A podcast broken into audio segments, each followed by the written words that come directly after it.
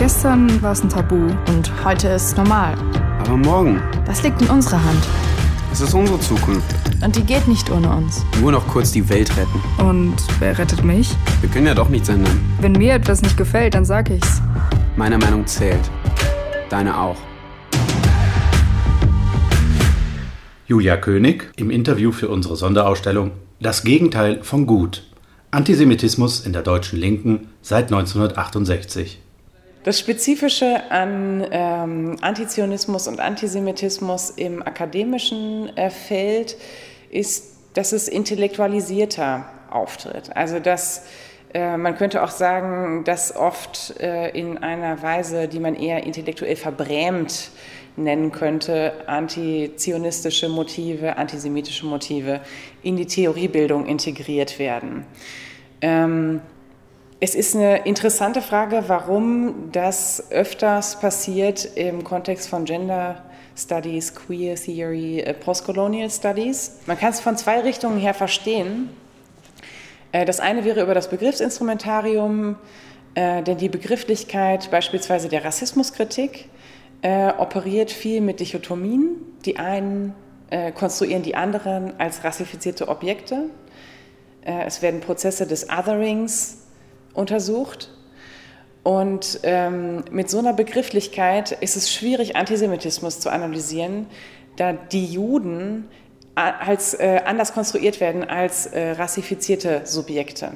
Die Juden äh, sozusagen, also die Konstruktion der Juden ist viel ambivalenter. Die sind einerseits sind die sozusagen überall, andererseits sind sie irgendwie immer in Israel lokalisiert. Einerseits sind sie die Weißen, werden sie immer als die weißen Kolonisatoren konstruiert. Andererseits sind sie irgendwie nicht so wie die anderen Weißen.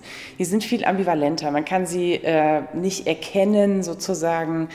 Und äh, andererseits weiß man irgendwie, sie sind überall. Das ist ja das äh, antisemitische Stereotyp schlechthin.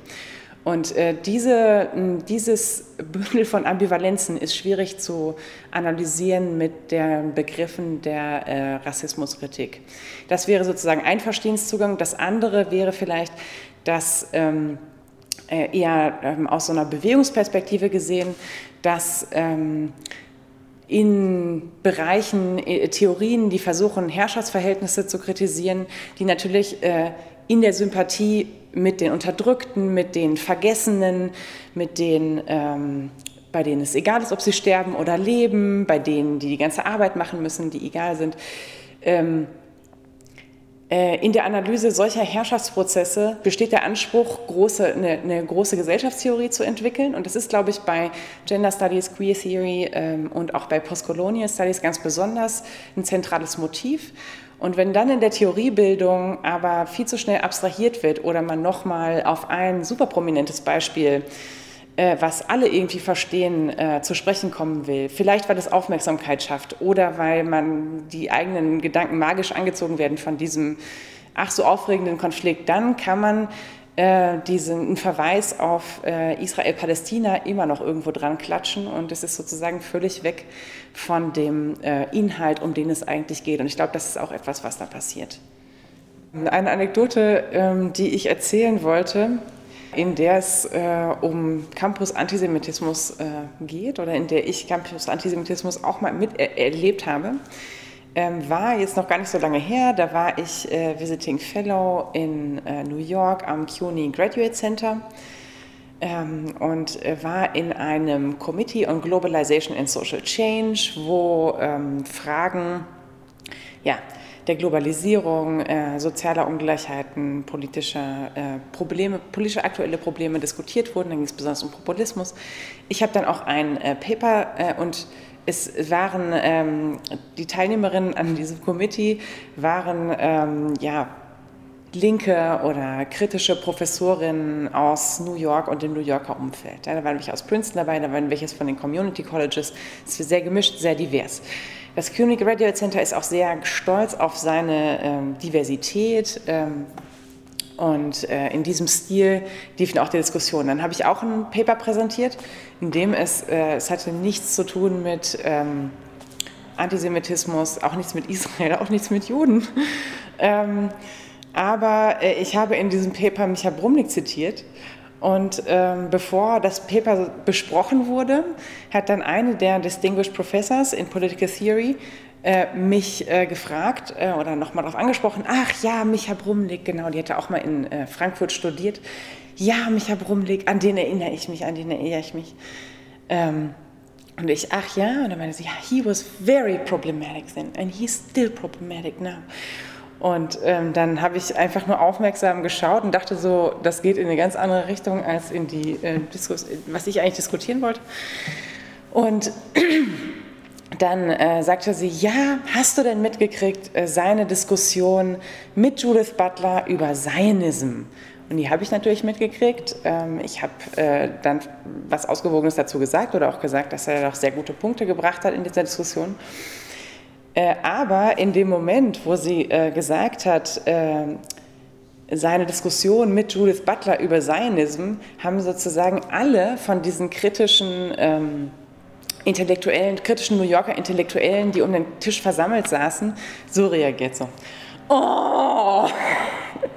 ohne dass sie den Brumleck halt überhaupt kennen würden, ohne dass die wissen, was da gesagt wurde in der Diskussion. Es war äh, nur einfach klar, auf welcher Seite man steht, auf welcher Seite man richtig steht.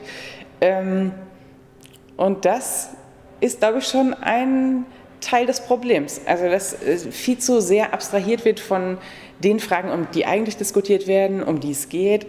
Aber offensichtlich weiß man, auf welcher Seite es richtig ist zu stehen. Und die Seite ist natürlich immer die der äh, Palästinenserinnen oder die fantasierte Seite der Palästinenserinnen.